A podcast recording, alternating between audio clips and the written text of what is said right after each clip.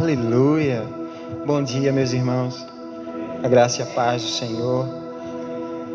Deixa eu só ajeitar isso cá. Primeiramente, é uma grande honra estar aqui convosco essa, nessa manhã. Eu sei que Deus tem preparado esse momento, esse ambiente, para que pudéssemos crescer. Quando eu olho para as Escrituras, eu sempre observo o desejo de Deus de ver seu povo avançando e crescendo. A Bíblia fala que Deus deseja que todo homem seja salvo. E por isso ele levantou evangelistas, por isso ele levantou homens e mulheres com o ministério da reconciliação, somos nós. Mas a Bíblia não para por aí. A Bíblia não diz que apenas Deus quer que a gente seja salvo, viva uma vida de qualquer maneira e chegue no céu e comece a provar da bondade dele e das grandiosas bênçãos que ele tem para nós. Mas a Bíblia lá em Timóteo, no capítulo no capítulo 2 diz que Deus quer que todo homem seja salvo e venha ao pleno conhecimento da verdade. E eu vejo que esse é o desejo de Deus para mim, mas também para você. Não é o desejo para apenas um grupo seleto, um grupo específico de pessoas. Mas a Bíblia diz que Deus quer que todo o homem, todo homem fala da humanidade, homem e mulher, sejam salvos e venham. Então a salvação é essa porta inicial. É esse primeiro passo, é esse primeiro momento. Você precisa passar por essa porta da salvação para que você possa entrar dentro daquilo que Deus tem para a sua vida. Mas depois que essa porta é cruzada, existe algo que Deus quer fazer mais à frente. Ele não quer apenas que você fique limitado, mas Ele quer que você viva uma vida extraordinária. Aleluia. E Ele diz: e venham. E é interessante que nesse texto, é, Paulo escrevendo a Timóteo, ele não diz venham a parcial conhecimento ou um conhecimento limitado, eles venham ao pleno conhecimento. Quando você conhece alguém plenamente, existe algo daquela pessoa em você. Aleluia. Não é simplesmente o conhecimento intelectual. Quando eu conheço, eu conheço algumas pessoas. Por exemplo, o pastor Arthur eu conheço pouco. Tivemos pouco convívio, mas a esposa dele conhece ele intimamente. Deus conhece ele completamente. E quanto mais eu conheço essa pessoa, mais eu sei lidar com ela, mais eu sei estar com ela. E no caso do nosso relacionamento com Deus, mais provamos daquilo que Deus tem para as nossas vidas, mais desfrutamos do que Deus tem para as nossas vidas. E eu creio que essa manhã vai ser uma manhã onde Deus vai estar nos instruindo, nos ensinando e vamos crescer. O desejo de Deus é que nós cresçamos. Mas antes de começar, eu gostaria de agradecer agradecer ao pastor Arthur, agradecer a sua esposa, toda a liderança dessa igreja, pelo convite que nos foi realizado, mandar cumprimentos e abraços da, da diretora e do pastor Vanderlei, diretora Ana, e dizer que estamos muito felizes por a palavra da fé estar chegando. Eu sei que Deus tem algo para fazer na vida de vocês nesse lugar, nesse tempo, nessa estação, e são coisas grandiosas. E é muito, é muito bom poder participar disso como incentivador e estar aqui juntamente com irmãos, porque você sabe que no reino de Deus não existe denominação, existe uma igreja, uma família. Estamos aqui em denominação por questão organizacional. Mas diante de Deus nós somos um só corpo. E eu creio que esse corpo ele cresce. Amém? Aleluia. E é muito bom estar aqui, é muito bom estar é, é, compartilhando um pouco. E eu quero começar eu quero começar com algo um pouco diferente, eu não faço muito isso, quem me conhece. Mas eu queria que você pegasse sua Bíblia, amém? É muito importante você reconhecer que essa palavra, ela não veio de homens. A Bíblia mostra que Deus falando sobre a sua palavra, o próprio Jesus falando da palavra, ele diz que essa palavra é espírito e vida. E ele falando, é, é, é, sendo tentado pelo diabo, e muitas vezes estamos passando por pressões e por tribulações, mas ele diz: Olha, nem só de pão viverá o homem. O que é que ele está querendo dizer? Nem de coisas naturais, não são as coisas naturais que nos sustentam. Não é o pão, não é o nosso trabalho, não são as coisas que temos, não é aquela poupança ou aquele dinheiro guardado que nos sustenta, não é os nossos clientes que nos sustentam, mas ele diz: Olha, nem só de pão, nem só de coisas naturais vive o homem, mas de toda a palavra que sai da boca de Deus.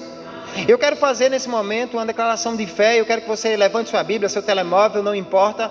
E eu quero que você diga: Esta é a, esta é a minha Bíblia.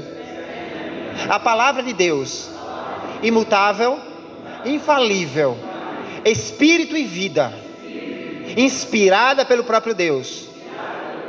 Eu sou o que ela diz que eu sou. Eu tenho o que ela diz que eu tenho. Eu posso o que ela diz que eu posso. E eu vou fazer aquilo que ela disse para eu fazer. E a minha vida nunca mais, nunca mais será a mesma, pois o poder desta palavra a transformará completamente. Aleluia, aleluia, aleluia. É importante termos essa convicção acerca da palavra. E hoje estamos aqui trazendo uma, uma aula demonstrativa.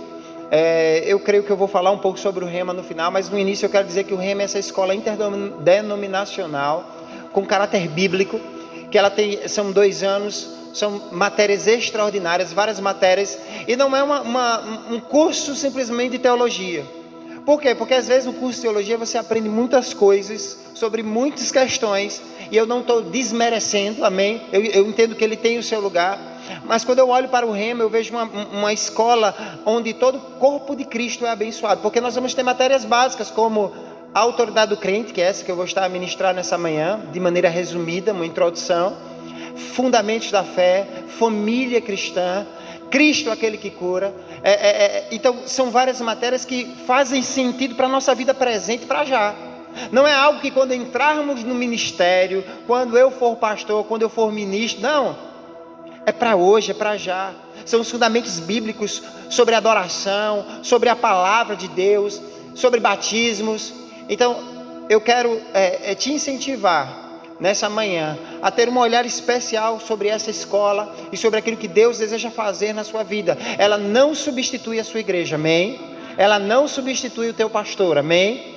A Bíblia diz que Deus estabeleceu na igreja, aleluia, mas ela vem como um complemento, como algo que Deus está preparando para quê? Para que a gente cresça ainda mais e com mais velocidade, aleluia. Por isso que é muito importante você reconhecer a importância primordial da sua igreja, porque é através dela que você cresce. É nesse ambiente de unidade, é nesse ambiente de unção, é nesse ambiente de submissão à autoridade que nós crescemos. Porque Deus estabeleceu assim, a Bíblia fala lá em Efésios, eu não vou falar sobre isso, que Deus estabeleceu na igreja apóstolos, pastores, é, é, é, evangelistas, profetas e mestres. Para quê? Para o crescimento, para a edificação dos santos. Para quê? Para que todo membro ele não seja mais levado de um lado para o outro. Então a igreja tem esse caráter. Por isso que é muito importante você congregar. É muito importante você estar junto, ouvindo a palavra, recebendo instruções, se associando com teu irmão. Para quê? Para que Deus faça com que você cresça mais e mais. Aleluia! E tem uma matéria lá especial sobre isso. Aleluia. E, mas eu quero falar nessa manhã sobre a autoridade do crente. É, é, é muito importante entendermos que nós fomos criados debaixo de uma autoridade. Deus não nos estabeleceu na terra de qualquer forma. Deus não nos estabeleceu nesse mundo de qualquer forma. E antes de irmos para Gênesis, para o princípio, eu quero que a gente vá para Efésios no capítulo 1. Vamos ler alguns versículos. Como é uma aula, é muito importante que hajam fundamentos que são textos que vão fundamentar, são, são escritos que vão trazer clareza acerca da palavra para que você esteja bem fundamentado. Aleluia. Em Efésios, no capítulo 1, essa é uma das orações mais célebres do apóstolo Paulo. Paulo era um homem de oração e em determinado tempo na minha vida, quando eu estava começando o pastoreio, ainda estava no Brasil na altura, é, eu, eu comecei a meditar sobre as orações de Paulo. Por quê? Porque o, aquilo que Paulo conseguia focar nas orações sinalizava para mim que era algo de extrema importância. Quando eu oro para a oração de um homem, cheio do Espírito, cheio da palavra, inspirado por Deus, escrita para a igreja, preste atenção, não era apenas um homem cheio do Espírito, mas estas orações foram escritas para que eu e você hoje tivéssemos a revelação da vontade de Deus. A oração aponta para algo que não apenas eu desejo mas que Deus colocou no meu coração para que aquilo ocorra. E quando você olha para a oração de Paulo, Paulo não pede para que coisas naturais aconteçam. Porque se formos para a Escritura, veremos que Deus já nos deu tudo. Está lá em 2 Pedro, no capítulo 1. A Bíblia diz que Deus já nos deu tudo que diz respeito à vida e piedade. No próprio livro de Efésios, no capítulo 1, se eu não me engano, no verso 3, Paulo diz que nós já fomos abençoados com toda sorte de bênçãos nas regiões celestiais em Cristo Jesus. Então significa que algo já aconteceu da parte de Deus. Mas às vezes nos perguntamos, por que essas, essas coisas que Deus já fez, tudo isso que Deus já realizou não está em manifestação? Existe uma diferença de algo ser feito e algo ser manifesto. Quando o juiz ele assina uma sentença, Nem toda sentença assinada por juiz acontece imediatamente. Se é um pagamento de uma multa, se é algo, aquilo ainda vai, ainda vai é, concorrer em algumas, talvez em algumas instâncias, talvez mesmo dentro da, da parte burocrática, para que aquilo ocorra oficialmente, efetivamente. Para que você receba aquilo, para que alguém que está recebendo aquela sentença aconteça. Algumas são instantâneas, outras não. Então isso nos mostra uma coisa importante: que dentro daquilo que Deus fez, eu quero dizer algo para você, a parte de Deus já foi feita. Não há nada que Deus vai fazer. Quando eu digo que Deus vai fazer, eu estou falando com relação às bênçãos. Sabemos que Deus está se movendo, Deus está operando. Isso Deus não, não deixou de operar nas nossas vidas. Deus não deixou de agir. Mas a obra da cruz do Calvário foi completa. Quando eu olho para a cruz, eu sei que você vai receber um corpo glorificado. Eu sei que ah, existem algumas coisas que ainda vão acontecer, mas eu falo da obra de Cristo na cruz do Calvário. Cristo não vai morrer novamente. Cristo não vai trazer algo novo para você. Mas a Bíblia diz que Ele já nos abençoou o tempo passado. Já nos abençoou. Tudo é vosso. Paulo fala isso em 1 Coríntios. E quando Paulo está orando, ele não ora para que Deus faça alguma coisa. Na verdade, ele ora para que Deus faça alguma coisa. Mas a ação de Deus não vai ser sobre a circunstância, sobre a situação, mas sobre o entendimento da igreja. E eu quero ler com você aqui em Efésios, no capítulo 1, no verso 16, diz assim: deixa você encontrar, aleluia. Não deixo de dar graças por vós, mencionando nas minhas orações. Peço que o Deus do nosso Senhor Jesus Cristo, glorioso Pai, lhes dê espírito de sabedoria e revelação, no pleno conhecimento dele. Oro também para que os olhos do coração de vocês sejam iluminados, a fim que de que vocês conheçam a esperança para a qual ele os chamou as riquezas da gloriosa herança dele nos santos e a incomparável grandeza do seu poder para conosco, os que cremos, conforme a atuação da sua poderosa força. Fica aqui um pouco. Presta atenção. Paulo não ora para que Deus nos conceda uma vocação. Pai, prepara uma vocação para esse povo, um chamamento. Não, Paulo ora para que os olhos sejam iluminados. Iluminação fala acerca de um conhecimento. Fala acerca de o um entendimento ser aberto e você conseguir perceber aquilo que já existe. Não é algo novo que vai acontecer, não é algo que Deus vai fazer, mas algo que já está lá. Se Paulo está orando para que o entendimento daqueles homens seja iluminado, iluminação mostra que existia alguma coisa que estava em trevas e escuridão, algo que não estava a ser percebido é, é, como deveria ser, talvez de maneira turva, talvez nenhuma percepção, talvez nitidamente falta algo. E Paulo ora para que haja aquela iluminação. Iluminação sempre fala sobre clareza. Quando a luz ela entra, se estivéssemos nesse ambiente sem luz alguma, não conseguiríamos ver nada. Mas quando a luz ela ilumina, conseguimos perceber cada cadeira, cada pessoa, cada instrumento musical, cada detalhe. E Paulo estava orando não para que Deus fizesse algo no que diz respeito à situação, mas que eles pudessem entender não apenas a vocação, mas também a herança. Você entende que Paulo estava orando para que eles entendessem a herança? Para que eles conseguissem perceber aquilo que Deus já tinha feito por eles?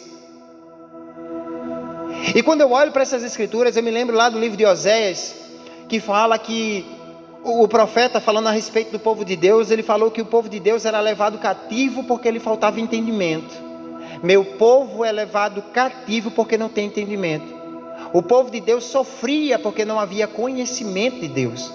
Já o, o, o, profeta Daniel, ele falando, inspirado por Deus, ele diz que um povo que conhece ao seu Deus é um povo forte e nele faz proezas, ou seja, coisas extraordinárias coisas que naturalmente não se poderia acontecer. O próprio Jesus falando isso, lá em Mateus capítulo 7, ele diz que existiram dois homens. Ele diz: Olha, é, um, é, vocês que ouvem as minhas palavras entendem e conseguem praticá-la e botam, colocam ela em prática, são semelhantes ao homem que edificou sua casa sobre uma rocha. Ele coloca em paralelo um homem que edifica sua casa sobre a rocha e um homem que edifica sua casa sobre a areia. E ele diz que aquele que edificou sobre a rocha, que rocha é essa? Jesus, a palavra. Ouviu a palavra e praticou. O interessante é que o outro também ouviu, mas não colocou em prática. E ele diz que o homem que ouviu e colocou em prática, esse é semelhante a alguém que edificou uma casa sobre um fundamento sólido, sobre uma estrutura que independente das circunstâncias, tempestade, ventos, o que soprasse, aquilo permaneceria em pé, não seria abalado. E Jesus, falando sobre isso, ele estava falando sobre mim e sobre você. E eu faço uma pergunta para você nessa manhã: em que temos, eu me coloco também, em que temos colocado a base da nossa vida, estruturado a nossa vida? E uma certa vez eu estava conversando com um jovem, aconselhando um jovem, e ele disse: ah, Mas, pastor, assim, algumas áreas da minha vida estão na mão de Deus, estão na mão de, na mão de Deus. Mas existe uma área aqui que eu sei como lidar, eu sei o que fazer. E eu olhei para ele e disse: Olha, preste atenção. Se uma, uma parede ou uma estrutura de uma casa, um pedaço, um pequeno pedaço, uma pequena porção, não for estruturada de maneira correta, o que, é que pode acontecer? Aí ele pode rachar, minar, aquilo pode cair. Agora eu pergunto: talvez se esse lado, essa estrutura, por menor que seja, é, é, ela vier ruir, será que o restante da casa vai ficar de pé? Aleluia. É bom refletirmos sobre isso. Eu não estou aqui para simplesmente fazer você refletir. Eu sei que vamos falar algumas coisas que vão te animar. Mas é importante começarmos com o fundamento. Paulo ora para que aqueles homens tivessem o entendimento daquilo que eles eram, porque ele sabia que se aqueles homens soubessem exatamente qual era a vocação deles, qual era a herança que eles receberam e qual era o poder que estava sobre eles, eles não iriam passar pelo que estavam passando. Eles iriam avançar com muito mais intensidade em Deus. E é interessante que quando Paulo fala sobre isso, ele diz: olha, ele fala sobre um espírito de sabedoria e revelação e ele fala sobre um pleno conhecimento. Talvez você já conheça em parte. Talvez você já tenha um grande conhecimento, mas eu quero dizer uma novidade para você. Deus, ele é muito maior do que o conhecimento que eu e você possamos ter. E ele tem muito mais do que nós pensamos. A Bíblia diz que ele faz infinitamente mais do que pedimos ou pensamos. E às vezes eu me perguntei uma certa manhã, eu disse: Deus faz infinitamente mais do que eu penso talvez do que eu, é, é, é, do que eu peço, porque a, a, o pedido é limitado à minha fé. E às vezes minha fé está limitada ao que eu vejo. Então, talvez o que eu peço não parece lá grande coisa, mas é o que eu penso, a minha imaginação. E ele diz que Deus é capaz de fazer infinitamente mais. Então, talvez eu esteja pensando pequeno demais acerca da minha própria vida e acerca daquilo que Deus pode fazer a meu favor. E Paulo, a oração de Paulo por aquela igreja, eu oro para que os olhos de entendimento deles sejam abertos, para que eles possam conhecer plenamente. Mas Paulo não para apenas numa vocação, apenas num chamamento, apenas numa herança, mas ele fala sobre um poder. E é disso que vamos falar nessa manhã. Paulo orava para que aquela igreja conseguisse perceber esse poder. E ele diz: o poder que está sobre nós, os que cremos. Era um poder que já estava disponível, era um poder que já havia, porque eles haviam crido. Quando Paulo coloca essa palavra, os que cremos, ele não está falando sobre uma fé que age sobre um poder, mas ele está falando sobre uma fé daqueles que creram em Cristo. Aleluia. E ele diz que essa fé, esse poder, ele é eficaz. E Paulo, nos versículos a seguir, ele começa a mostrar como esse poder, qual a magnitude desse poder. E ele fala no versículo 19: a incomparável grandeza. É um poder que não se dá para comparar. É um poder grandioso. É algo que a nossa mente natural não consegue chegar nem próximo. E ele diz: para conosco os que cremos, conforme a atuação da sua poderosa força. E ele começa a mostrar como esse poder atuou. Ele diz: esse poder, se você não conhece, eu vou te, vou te apresentar a ele. Paulo estava falando algo assim. E ele disse que esse poder que ressuscitou Jesus dentre os mortos e o fez assentar à sua direita. Esse poder ele exerceu em Cristo, ressuscitando os mortos, ele está falando sobre Deus.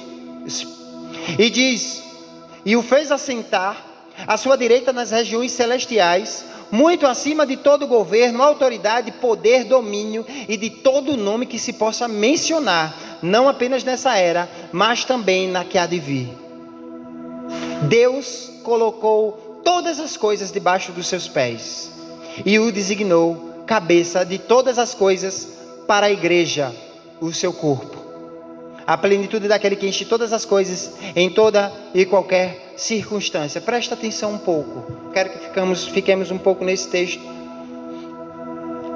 Ele fala que esse poder foi o mesmo poder, o mesmo poder que repousa sobre você e sobre mim. Que ele mencionou, foi o mesmo poder que ressuscitou Jesus dentre os mortos. É interessante que muitas vezes começamos na cruz. E para chegarmos à glória, precisamos passar pela cruz. A cruz fala sobre salvação. A cruz fala sobre pecado. O nosso pecado estava nele. Ele levou sobre si as nossas transgressões, os nossos pecados. Mas a Bíblia fala que começou na cruz, mas não parou lá. Vai para a ressurreição. A Bíblia diz que nós ressuscitamos juntamente com Cristo para uma nova vida. Então, na cruz vemos os nossos pecados pregados. Olhamos para o nosso passado que já foi apagado. Por quê? Porque ele tomou, ele levou as nossas dores e enfermidades também. Mas a Bíblia agora aponta para uma ressurreição, uma nova vida. Você entra pela cruz, mas você continua caminhando, e o que é que acontece? Você vai para a glória. Quando eu falo glória, eu não falo assim, simplesmente dos céus. Os céus, são, os céus são uma certeza.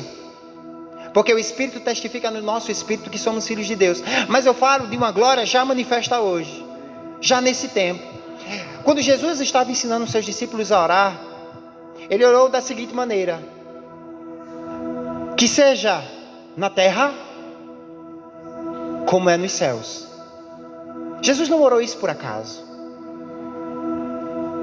Ele não estava orando para que, que ele mesmo voltasse e o seu reino milenar acontecesse aqui na terra não, ele estava falando sobre um tempo presente, sobre uma oração que alcançaria aqueles discípulos. Olha, vai, ser, vai ocorrer na terra como é nos céus. Mas, meu irmão,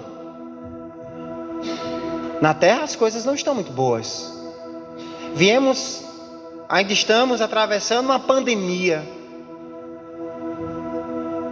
Mas a Bíblia diz que mil cairão ao meu lado, dez mil à minha direita, mas eu não serei atingido. A Bíblia mostra lá no Salmo 23 que ele coloca uma mesa na presença dos nossos inimigos. Preste atenção, os inimigos não saíram, as circunstâncias não mudaram, mas existe uma mesa de provisão.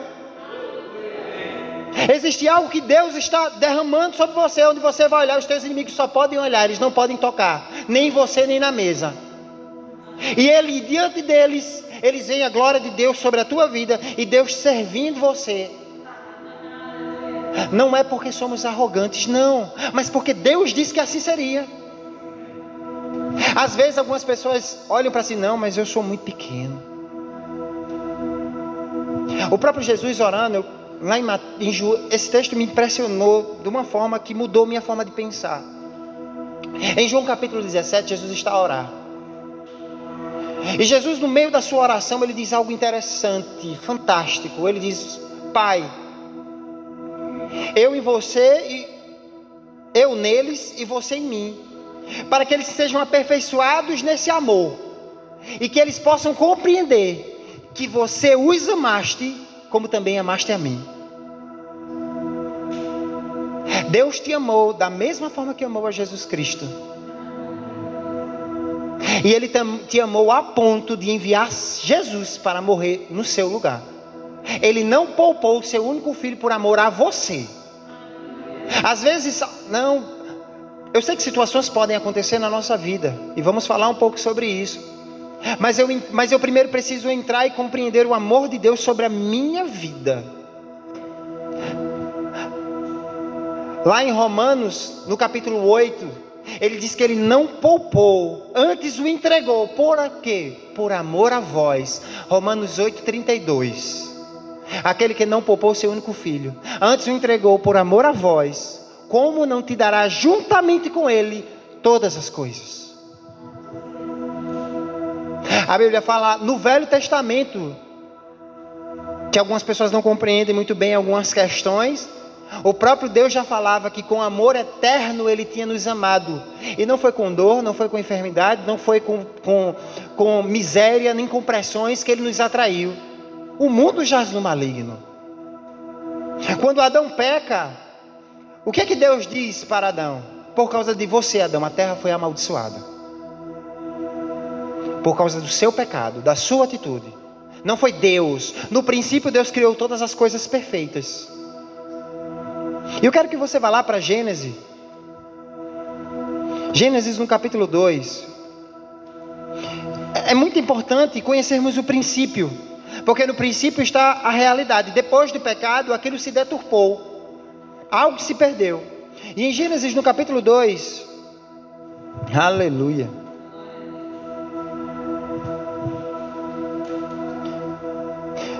Gênesis, eu quero no capítulo 1, peço desculpa.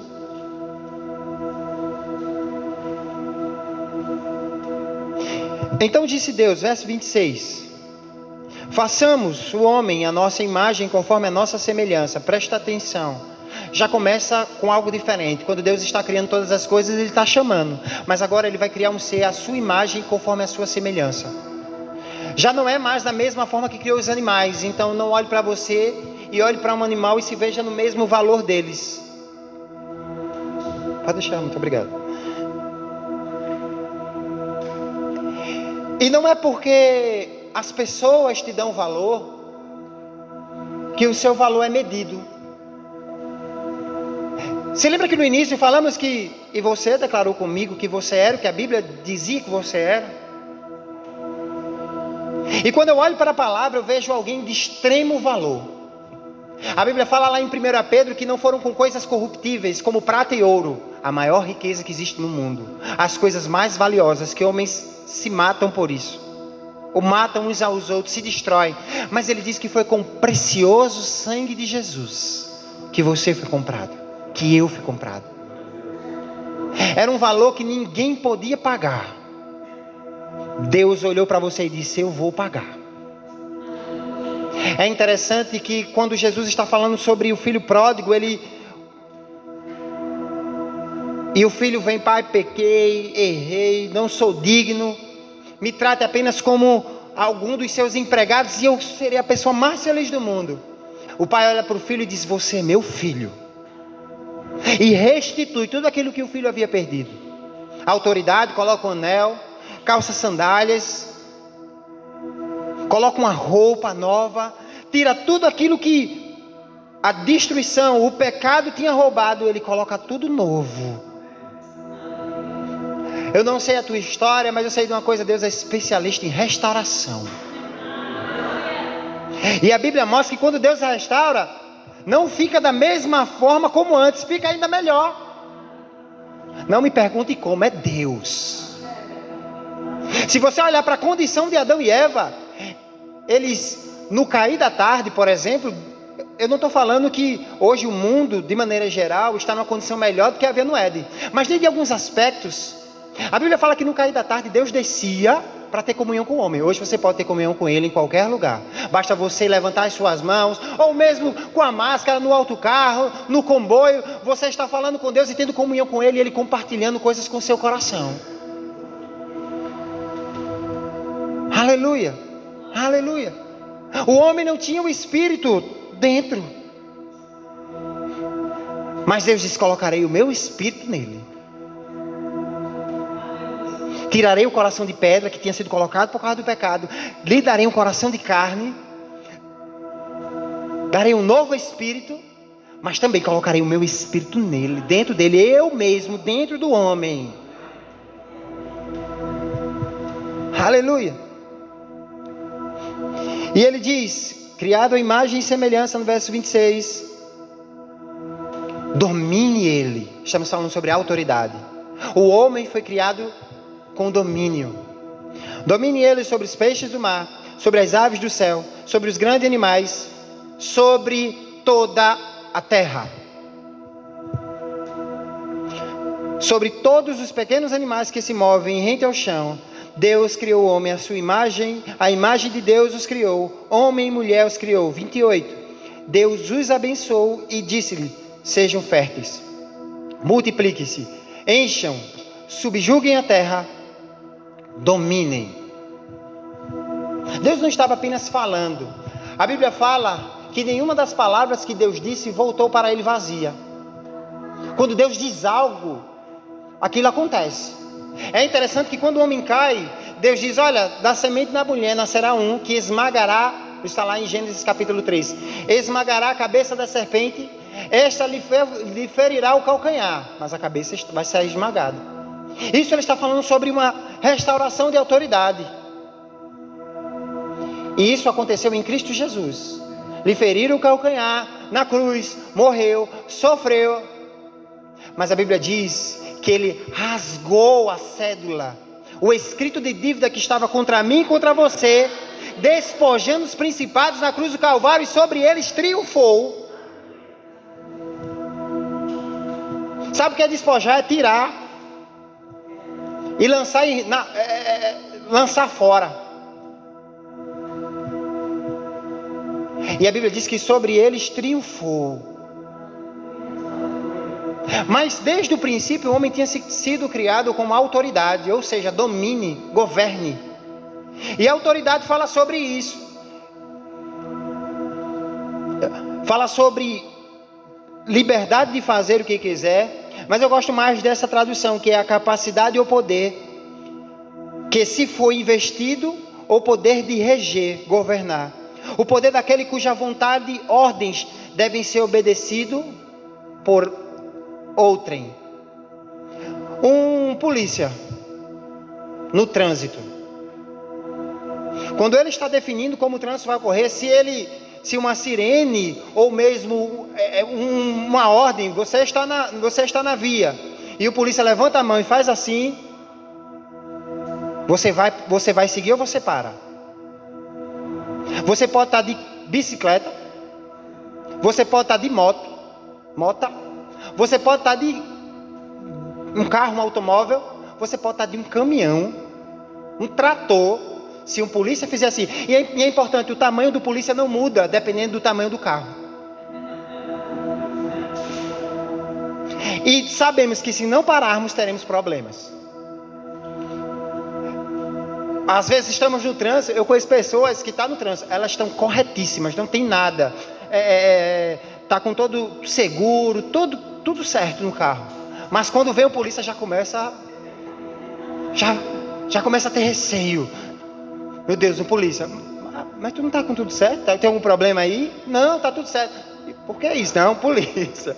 Não, tá, não tem problema algum, não deve nada. Mas por quê? Porque aquele, aquela pessoa ela está revestida de uma autoridade. É uma autoridade que foi delegado a ela. Ela não nasceu com aquela autoridade. Ela recebeu aquilo. E ela trabalha dentro de leis. Mas todos aqueles sabem que precisam respeitar aquela autoridade ou terão dano.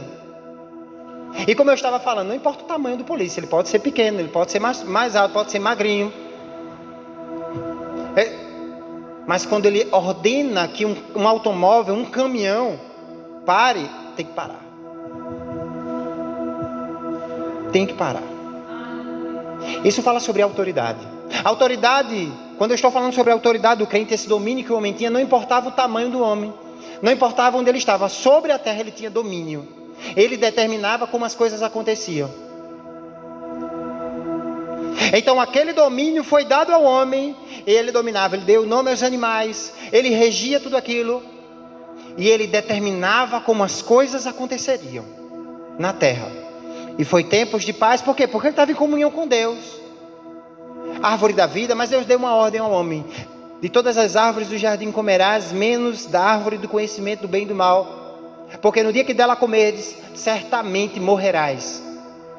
Aqui não estava falando de morte física instantânea, Quando olhamos para a palavra morte na Bíblia, vemos três tipos de morte: a morte espiritual. Lá em Efésios fala que nós estávamos mortos e ele nos deu vida. Paulo não morreu e ressuscitou. Mas ele fala sobre essa morte, essa separação de Deus. Morte na Bíblia denota separação. Lá em Eclesiastes, se eu não me engano, diz assim como um corpo separado do espírito está morto, separação. E a Bíblia também fala sobre morte eterna, ou seja, o inferno. Não vamos pregar sobre o inferno, mas ela é uma realidade. E o que é isso? É a separação eterna de Deus. Por quê? Porque o homem decidiu viver a vida no pecado. Então, quando fala sobre morte, ali está falando sobre essa separação. No caso, era primeiro a separação espiritual. O homem foi expulso do jardim, da presença de Deus. Éden fala sobre a presença de Deus. E ele não poderia tocar na árvore da vida. A Bíblia fala em João que nele estava a vida. Quando Jesus vem, ele muda esse quadro. Mas eu quero ficar um pouco nesse quadro. E quando o homem peca, quando o homem cai, a queda do homem, muitas versões bíblicas falam sobre isso, o homem perde essa autoridade. Quem era governado, quem era, quem era governo passa a ser governado. E quem é o Deus desse mundo? Quem governa todas as coisas desse mundo? Alguns acham que é Deus, alguns acham que é o homem. Não, não existe nem Deus, nem, nem diabo é o homem. Mas vamos ver o que, é que a palavra de Deus diz. Vai comigo para não, antes disso eu quero ler um texto com vocês. Em Salmos 115, no verso 18, a gente vai para o texto a seguir, mas eu quero ler antes disso com vocês. No Salmo 115, 16, para isso ficar muito claro sobre a autoridade que o homem tinha antes da queda, diz assim: Os céus são os céus do Senhor, mas a terra deu ele aos filhos dos homens. No, em Salmo, no capítulo 8, do verso 3 ao verso 6, diz assim: ó, quando contemplo, o salmista falando, quando contemplo os teus céus, obras dos teus dedos, e a lua e as estrelas que estabeleceste, está lá em Salmos 8, 3. Quem é o homem para que dele te lembres? Ou o filho do homem que o visites? Fizeste, no entanto, pouco menor do que Deus. Algumas versões falam do que anjos mas é, sabes que essa palavra aí, Elohim, fala muito mais sobre Deus do que sobre anjos. Mas ela é usada nas traduções para determinar, o, é muito do tradutor. E ele diz: Fizeste um pouco menor do que Deus, e de glória e de honra o coroaste. Deste-lhe domínio sobre todas as obras da tua mão, e sob seus pés tudo lhe puseste. Você observa que o homem foi criado debaixo dessa autoridade, desse domínio. Assim como os céus eram governados por Deus, Deus disse: A terra vai ser governada com você, e eu vou te inspirar para esse governo. O homem dominava, mas o homem cai. O homem peca. E esse domínio, esse governo é removido dele.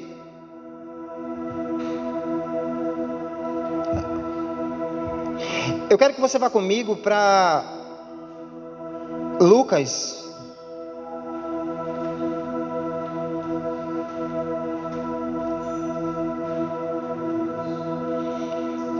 Aleluia. Lucas no capítulo 4.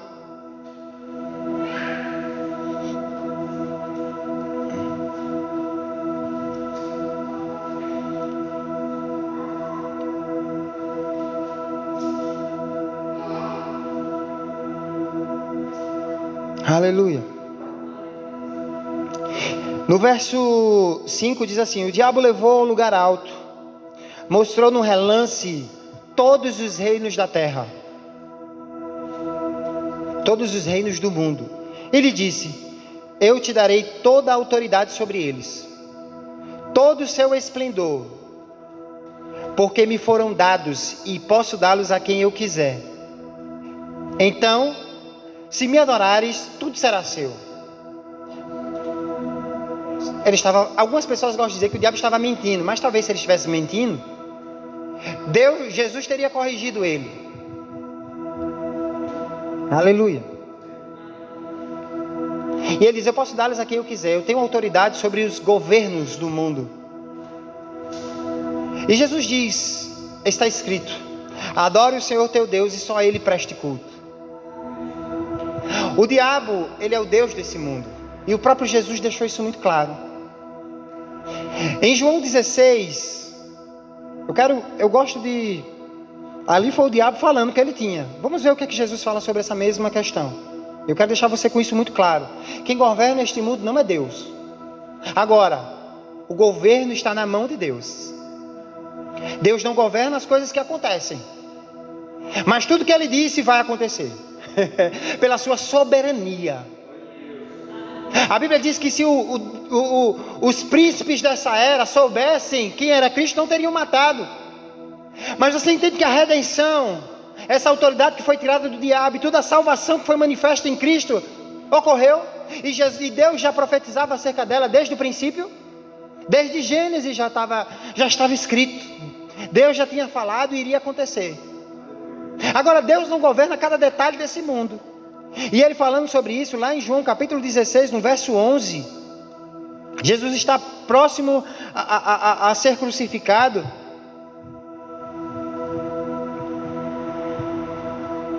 E no versículo, só um momento, no versículo 11,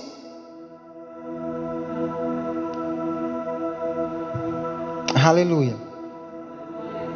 Eu coloquei o 11, deixa eu ver, só para. É, e ele fala isso. Versículo 9: Do pecado, porque os homens não creram em mim, da justiça, porque eu vou para o meu Pai, e vocês não me verão mais, e do juízo. E ele diz: Porque o príncipe deste mundo já está condenado. O fato dele governar esse mundo não significa que ele não está condenado. E não significa que o governo dele se atinge e alcança você. Porque é essa a grande diferença. Eu quero te dar mais um fundamento. Em João, no João, no, verso, no capítulo 14, no verso 30, Jesus novamente falando sobre isso, para que não tenha dúvida.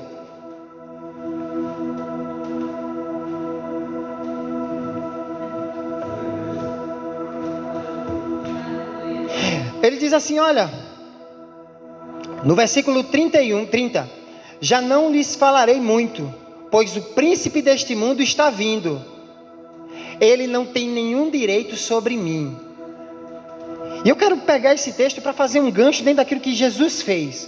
Você observa, a Bíblia fala em João, no capítulo 1, que nele estava a luz, e a luz que havia nele, a, a vida estava nele, desculpa, e a vida que estava nele era a luz dos homens. A Bíblia fala que Jesus ele veio, ele veio de uma forma diferente. Ele não veio pelo mesmo curso que o homem vinha.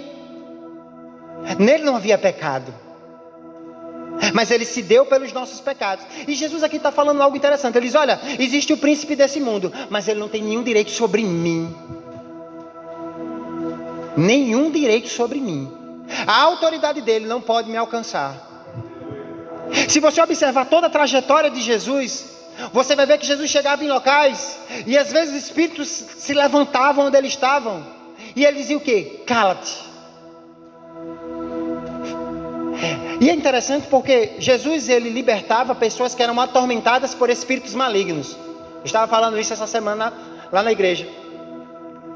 E muitas vezes, quando Jesus estava no lugar, os, os demônios atormentavam as pessoas. Os demônios prendiam as pessoas. Mas os demônios, quando Jesus estavam, diziam para Jesus: Vieste nos atormentar? Jesus se tornou atormentador dos demônios. E ele diz: Para isso eu vim, para desfazer as obras do diabo. Você observa que Jesus já não vinha da mesma forma como o homem caiu, pecou, transgrediu, estava sob o domínio do suor do seu rosto, ele ia ter que batalhar, não tinha mais controle sobre nada. Mas a Bíblia fala que ele enviou um homem, o próprio filho, nascido de mulher, nascido sobre a lei, para libertar aqueles que, por medo do, da morte, estavam presos. Está lá em Hebreus, aprisionados pelo diabo. E o mais interessante, aleluia, Em Lucas capítulo 19, no verso 10, diz que o filho do homem veio buscar e salvar. A Bíblia fala lá em Colossenses que ele nos tira do império das trevas. Império, os judeus eles viam o império romano como um império opressor. Então estávamos debaixo de um império. E a Bíblia diz que ele nos tirou do império das trevas e nos transporta para o reino do filho do seu amor. Hoje não pertencemos mais àquela realidade, estamos noutra realidade. Hoje desfrutamos de uma vida abundante. Hoje temos autoridade.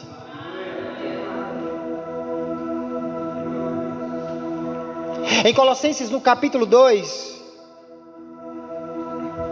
no verso 14 e 15, fala que tendo cancelado o escrito de dívida, esse eu quero ler com vocês. Colossenses, no capítulo 2, no verso 14, verso 13.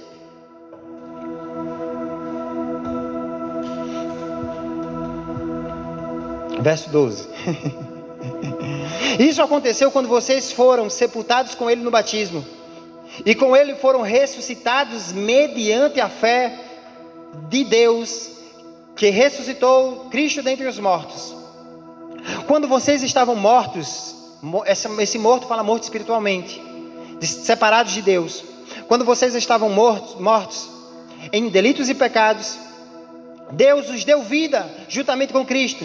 Ele nos perdoou todas as transgressões e cancelou o escrito de dívida que consistia em ordenanças que nos era contrária. Ele a removeu pregando-a na cruz e tendo despojado os poderes e as autoridades, fez dele um espetáculo público, triunfando sobre eles na cruz.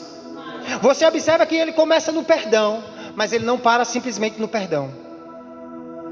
Ele despoja a autoridade e agora ele te coloca, porque você hoje é filho. A Bíblia fala que nós somos herdeiros de Deus e co-herdeiros em Cristo e te coloca com autoridade. Aleluia. E quando eu olho para a palavra, eu quero que você vá comigo para Lucas 10, 19. Vamos entrar nos, nos minutos que nos restam para falar especificamente sobre essa autoridade. E o melhor exemplo, que melhor exemplo temos que Jesus? Aleluia. E não apenas Jesus, porque sabe qual o melhor em Jesus? Jesus não fazia tudo sozinho. Talvez se Jesus descesse a terra e fizesse tudo sozinho, ele, só ele que expulsasse demônios, só ele que exercesse autoridade, só ele que fizesse milagres, podíamos olhar para a Bíblia e dizer: Ah, mas foi Jesus. Mas o que dirá de Pedro? O que falar de Paulo? O que falar desses homens que decidiram tocar nessa glória e começaram a manifestar também? O próprio Paulo, falando em Gálatas capítulo 1, diz que é, Deus, pela sua misericórdia, desejou e aprove se manifestar nele. Preste atenção, essa expressão. Eu acho interessante porque Paulo não disse se manifestar a mim, não foi se apresentar a mim. Não foi chegar e dizer, pastor, eu sou Gleidson. Ou eu sou Cristo. Está vendo? Essa é a minha glória. Não. Ele disse que aprove a Deus se manifestar nele. Ou seja, Deus se manifestou através de Paulo. Cristo se manifestou através de Paulo. A Bíblia fala que quando Jesus sobe aos céus, ele diz algo interessante, João 14, 12. Aquele que crê em mim, fará as obras que eu faço, e ainda fará maiores do que estas, porque eu vou para o meu Pai. Algumas pessoas, desculpem, incrédulos, gostam de dizer que, ah, Jesus estava falando isso porque no futuro teríamos a tecnologia e conseguiríamos através da internet ministrar à distância, conseguiríamos com microfones falar para muitas pessoas, mas quando Jesus estava falando isso, ele estava falando primordialmente para os doze, que estavam na mesma conjuntura tecnológica, política, econômica, que ele. Tinha as mesmas limitações. Não tinha esses altos falantes para falar para multidões. Mas Jesus olhou para eles e disse: Olha, aquele que crê, isso inclui vocês que estão aqui, mas também aqueles que virão. Isso inclui aqueles irmãos que estão no Seixal ouvindo a palavra. Isso inclui aquele grupo que se reúne. Porque é aquele que crê. O interessante é que Jesus não limita. Algumas pessoas gostam de dizer, ah, mas aquele era para os doze.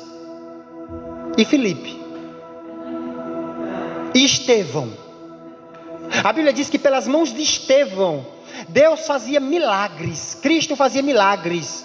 Estevão era um diácono, aleluia. Ele servia mesas, ele estava limpando a igreja, ele estava cuidando da casa de banho, ele estava organizando as cadeiras. Mas a Bíblia fala que porque ele era um homem de fé e cheio do Espírito, milagres aconteciam onde aquele homem chegava. Por quê? Porque ele reconhecia a autoridade que ele tinha recebido. Não limite Deus na sua vida. Não ache que isso é apenas para o pastor ou para uma liderança ou para os irmãos seletamente. A Bíblia fala que Deus não faz acepção de pessoas. E que os dons são para a igreja. E em Lucas, no capítulo 10, no verso 19, Jesus está enviando os doze para pregarem. É interessante que lá em Lucas, no capítulo, Lucas não, em Marcos, nos primeiros, nos primeiros capítulos do livro de Marcos, a Bíblia diz que Jesus chamou para ele doze. E os chamou para primeiro estarem com ele. É necessário que você esteja com ele.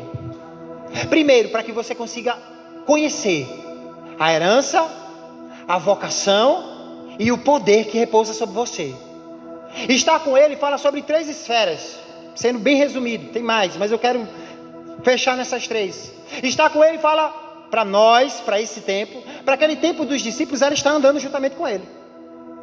Porque os discípulos não tinham o Espírito. Eles, quando Jesus ele fala, ele diz: Eu vou, mas eu vou enviar outro, na mesma espécie, da mesma forma, com o mesmo poder, que vai estar convosco para sempre o Espírito da Verdade. E é interessante que hoje nós temos o Espírito, então nossa realidade é um pouco diferente dos discípulos. Eles precisavam estar com Jesus, ouvir Jesus para receber de Jesus. Hoje nós temos o Espírito. E eu vou lançar três esferas sobre esse estarem com Ele. Por quê? Porque mais na frente Jesus disse que era para primeiro estarem com Ele, mas também para enviá-los a exercer autoridade sobre demônios e curar enfermos. Ou seja, ter uma autoridade, determinar coisas.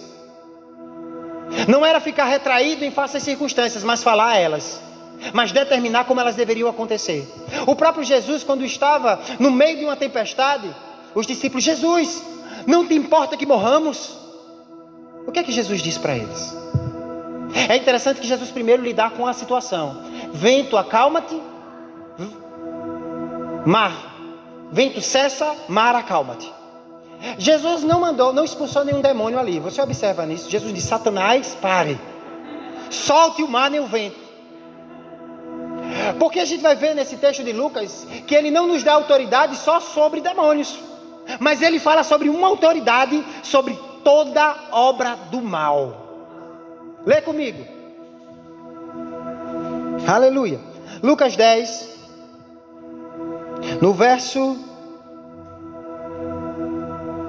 No verso 19, isso mesmo.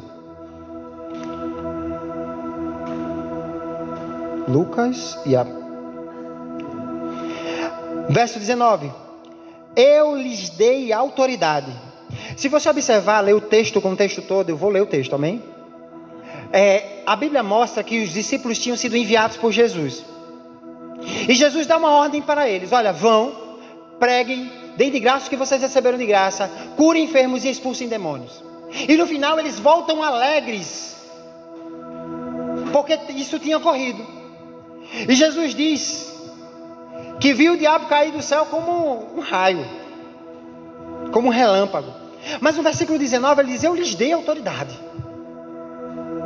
E ele enfatiza aquilo que ele já tinha dito: para pisardes cobras e escorpiões. Isso fala sobre, isso mostra sobre entes específicos. Ele está falando sobre demônios. E ele está falando, e ele está falando especificamente sobre esse grupo de pessoas. Demônios, se eu posso botar pessoas, né? Esses entes. E ele diz: Esse que vos dou autoridade para pisar serpentes e escorpiões. Ele fala sobre pisar. Você só pisa aquilo que, que está debaixo do teu pé. E é interessante, aí você dizer, mas é um escorpião, é uma serpente. Isso demonstra que existe um, um poder, um veneno, algo que pode causar mal. Aquilo é maligno. É, cobras e escorpiões, na grande maioria dos textos, aponta para o diabo. Nem todos, mas na grande maioria tem alguns que saem um pouco disso. Mas preste atenção numa coisa. E ele diz: vocês têm autoridade para pisar de serpentes e escorpiões. E ele continua: e toda obra do mal. E ele não para por aí. Mesmo sendo serpentes e escorpiões, nada lhes causará dano algum. Voltando para Jesus na tempestade. Quando Jesus acalma aquela tempestade, ele não está lidando com o diabo diretamente, mas ele está lidando com uma obra do mal.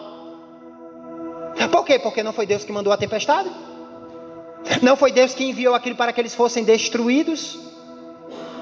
Mas aqueles homens, eles tinham recebido autoridade, e o mais interessante, aí você pode dizer, mas foi Jesus. Você está falando a mesma coisa que os discípulos fizeram. Os discípulos olharam para Jesus e disseram: Quem é este? Que até o vento e o mar lhe obedecem. É o que a gente faz quando a gente, mas é Jesus, foi Jesus que acalmou. Mas preste atenção, o que é que Jesus disse para os discípulos? Onde está a fé de vocês? Ou seja, se eu parar para avaliar, os discípulos estavam sendo repreendidos porque não exerceram autoridade naquela situação. Se, se, se eles tivessem feito certo e chamado Jesus, porque às vezes somos instruídos a chamar Jesus, mas chegou o tempo, e a Bíblia mostra que devemos exercer autoridade. E é interessante que quando eles chamaram Jesus, o que é que eles tomaram? Uma correção. Espera lá, eu não chamei Jesus, quem pode resolver o meu problema? Mas Jesus já tinha dito a eles que tinha dado autoridade a eles, não apenas por serpentes e escorpiões, mas toda a obra do mal. Ou seja, era para eles terem exercido aquela autoridade. Quando Pedro está andando por sobre as águas, ele começa a afundar, o que, é que acontece? Jesus estava andando. E quando Pedro chega para ele, Jesus, se for você que eu vá ter contigo sobre as águas, Jesus chega para ele e diz: O que é isso? Isso não compete a você, isso é para mim, o Filho de Deus o Criador de todas as coisas. Eu sustento todas as coisas. Não. Jesus não vai mostrar a ele a superioridade dele. Jesus era maior que eles e ele sabia disso. Mas Jesus mostra a ele que ele podia fazer as mesmas obras que Jesus. E diz: Vem. E Pedro começa a andar por sobre as águas. Nada de novo. Pedro só é corrigido quando começa a afundar. Quando ele deixa de andar como Jesus estava andando, quando ele deixa de fazer o que Jesus estava fazendo, quando ele deixa de manifestar aquilo que Jesus manifestava. É interessante que quando Jesus ele exerce autoridade, ele não fica limitado. Ele não fica limitado pelas coisas, pelas pessoas.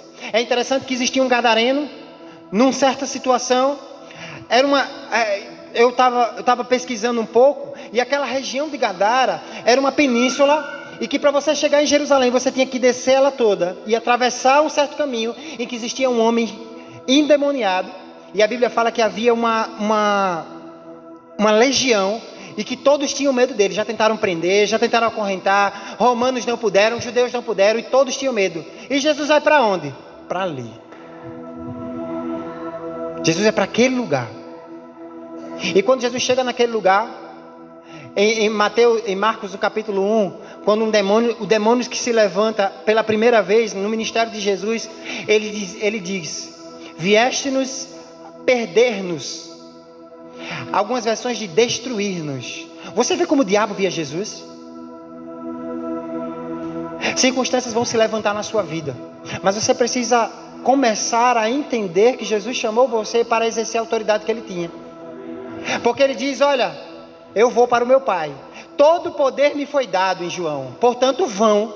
O que é que ele estava dizendo com isso? Que a, a autoridade que repousa sobre ele como cabeça, quando você passa um perfume, vamos dizer que você passou só nessa, nessa região, e você sai pela rua, pela, você sai andar, onde você passar, não importa, o perfume, as pessoas vão sentir o cheiro. Não importa, seus pés estão lá juntos, suas pernas, seus braços, e, e, e aquele odor está passando. Por quê? Porque está no cabeça, mas está sobre todo o corpo. Quando você derrama água sobre a cabeça, ela desce por todo o corpo. Da mesma forma é a autoridade, a autoridade que existe em Jesus, existe sobre mim e sobre você. O próprio Jesus falando sobre isso, ele diz algo interessante, ele diz assim: Olha, Pedro, sobre esta palavra que você disse, eu edificarei a minha igreja Tu és o Cristo, o Filho do Deus vivo. Foi isso que Pedro falou. E ele diz: E as portas do inferno não prevalecerão contra ela. E eu parei para avaliar esse texto, e porta é algo que está tentando se fechar para algo que vai entrar, certo? Então, quem está embarricada com receio é o inferno. Porque as portas do inferno não podem parar a igreja. Existe uma autoridade sobre mim e sobre você. E para finalizar, tem uma passagem lá em Marcos que eu acho interessante. Um homem chega para Jesus. Eu quero concluir com isso. Marcos 1. Na verdade, Marcos Marcos 5, eu não lembro exatamente a passagem, mas essa passagem fala a respeito de uma situação em que Jesus encontrou que havia um filho de uma mulher, o filho de uma, Mateus 17, desculpe, Mateus 17, do 14 a 23. E eu quero concluir com isso. Esse homem ele tinha um filho. Eu não vou ler esse texto com vocês, mas eu quero que vocês leiam depois. Esse homem tinha um filho. Jesus sobe ao monte. Nos, nos primeiros versículos existe um, um, momento de transfiguração. Uma, algo é compartilhado com Jesus. E Jesus leva com ele três discípulos: Pedro, Tiago e João. É interessante, Jesus sempre andava com esses homens. Ambiente de fé. Jesus sempre levava pessoas da fé. Jesus levava esses três homens. Você vai ver isso com a filha de Jairo você vai ver isso nesse momento de transfiguração. E você vê isso até no momento que Jesus está próximo da morte e vai orar. Ele chama esses três porque ele entendia que esses três, eles estavam andando numa realidade que os outros, os outros nove ainda estavam oscilando. Aleluia. E é interessante que ele vai com esses três homens e está voltando pela manhã. Ele foi, saiu à noite para orar. E quando ele volta, está havendo um tumulto no acampamento, no lugar onde estavam os outros nove, e ele para para avaliar. E preste atenção numa coisa: Jesus chega para aqueles homens, e o homem chega, muito obrigado, e o homem chega para Jesus e diz: Senhor, tem misericórdia do meu filho. Isso no verso 15. Ele tem ataques e está sofrendo muito. Muitas vezes cai no chão e na água. Eu o trouxe aos teus discípulos, mas eles não puderam curá-lo. O que é que Jesus faz imediatamente? Dá uma correção. Ô oh, geração incrédula, até quando eu estarei com vocês? E o mais interessante é que esse homem continua a dizer: Jesus ordena para que esse demônio saia. Não, e esse homem chega para Jesus. Em Marcos, se eu não me engano, Lucas, existe algo interessante. Esse homem chega para Jesus e diz: se tu puderes curá-lo. E é interessante que Jesus não fica intimidado com aquilo. Você observa que aquele homem, por causa da relação que ele teve com os discípulos de Jesus, ele começou a duvidar do poder de Jesus. Porque o homem tinha trazido seu filho. Se ele trouxe seu filho para ser curado por Jesus, significa que ele cria que Jesus poderia fazer aquilo. Ele estava em fé. Mas quando ele apresenta aos discípulos, Jesus não está, estão nove discípulos, mas os discípulos não puderam curá-lo. E ele chega para Jesus e diz: Se você puder curá-lo, aí Jesus, se eu puder, Jesus vira para ele e diz: Tudo é possível que crê. Jesus, Jesus entende que ele não estava ali para fazer qualquer coisa, ele não estava com receio nem com medo. E o homem entende e diz: Então ajuda-me na minha incredulidade. Mas preste atenção em algo. Aqueles, aqueles, aquele homem começou a duvidar do poder de Jesus, porque os discípulos de Jesus não estavam andando no poder que Jesus já tinha dado a eles. Chegou o tempo de nós, como igreja, nos levantarmos no poder do Cristo, na autoridade, não mais ser invadido pelo diabo, mas quando a tempestade se levanta, dar uma ordem: acalma-te. Quando a pressão vem, vai funcionar, está a funcionar. Quando a circunstância se levanta, você começa a dizer não o que você está vendo. Deus, quando ele viu o caos, a escuridão, ele não falou o que ele via. Ele falou aquilo que ele queria que viesse a existir.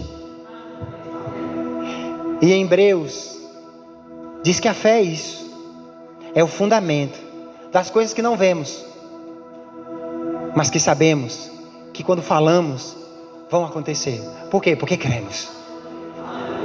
E nós não vivemos do que vemos, nós vivemos daquilo que cremos. Nós precisamos ser estandartes, bandeiras.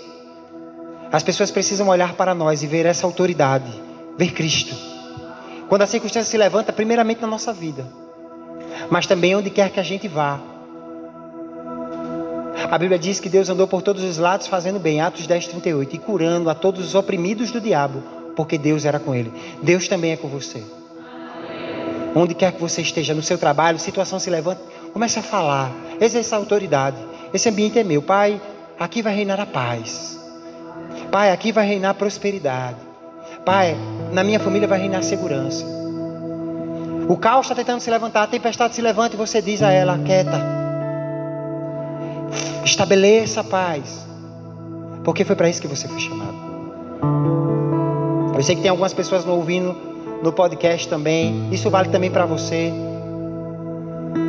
Essa autoridade não, não diz respeito a um, um, uma pessoa específica, mas a todo o corpo de Cristo. Isso fala sobre você.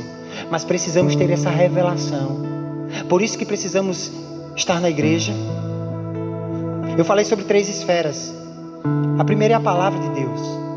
A segunda é a oração, comunhão com o Espírito. Mas a terceira é a comunhão dos santos, é a igreja. São as três maneiras de entendermos que nós somos, o que temos e o que podemos. Eu agradeço. Foi uma honra estar aqui esta manhã e compartilhar um pouco dessa matéria que é grandiosa. Tem muitas coisas, o nome de Jesus tem muitas. Mas eu sei que Deus preparou esse tempo para estarmos juntos e para comunicarmos, para estartar algumas coisas em alguns corações. É, é, também ou despertar algo em outros. Se você já tem conhecimento, para que você avance com mais intensidade e velocidade, Deus tem preparado essa manhã maravilhosa para nós. E eu gostaria mais uma vez de agradecer aos pastores por essa manhã e te incentivar a procurar mais informações, conhecer essa escola. É, até o início das aulas está havendo alguns, é, alguns descontos. Se você quiser fazer a sua matrícula, procure os teus, os teus pastores que eles vão é, é, te informar. Qualquer dúvida você também pode me procurar, pelo menos hoje, mas aqui na igreja procura eles. E sabe de uma coisa? A Bíblia fala que a vereda do justo é como o raio da aurora, que vai brilhando, brilhando, brilhando. De manhã eu não estava nem a suar, a transpirar, mas agora o sol já está a raiar, com mais intensidade. Essa é a sua vereda. Foi para isso que você foi chamado. Mas Pedro diz: graça e paz vos é multiplicado pelo conhecimento do nosso Senhor Jesus Cristo. Aleluia, amém. Muito obrigado a todos. Aleluia.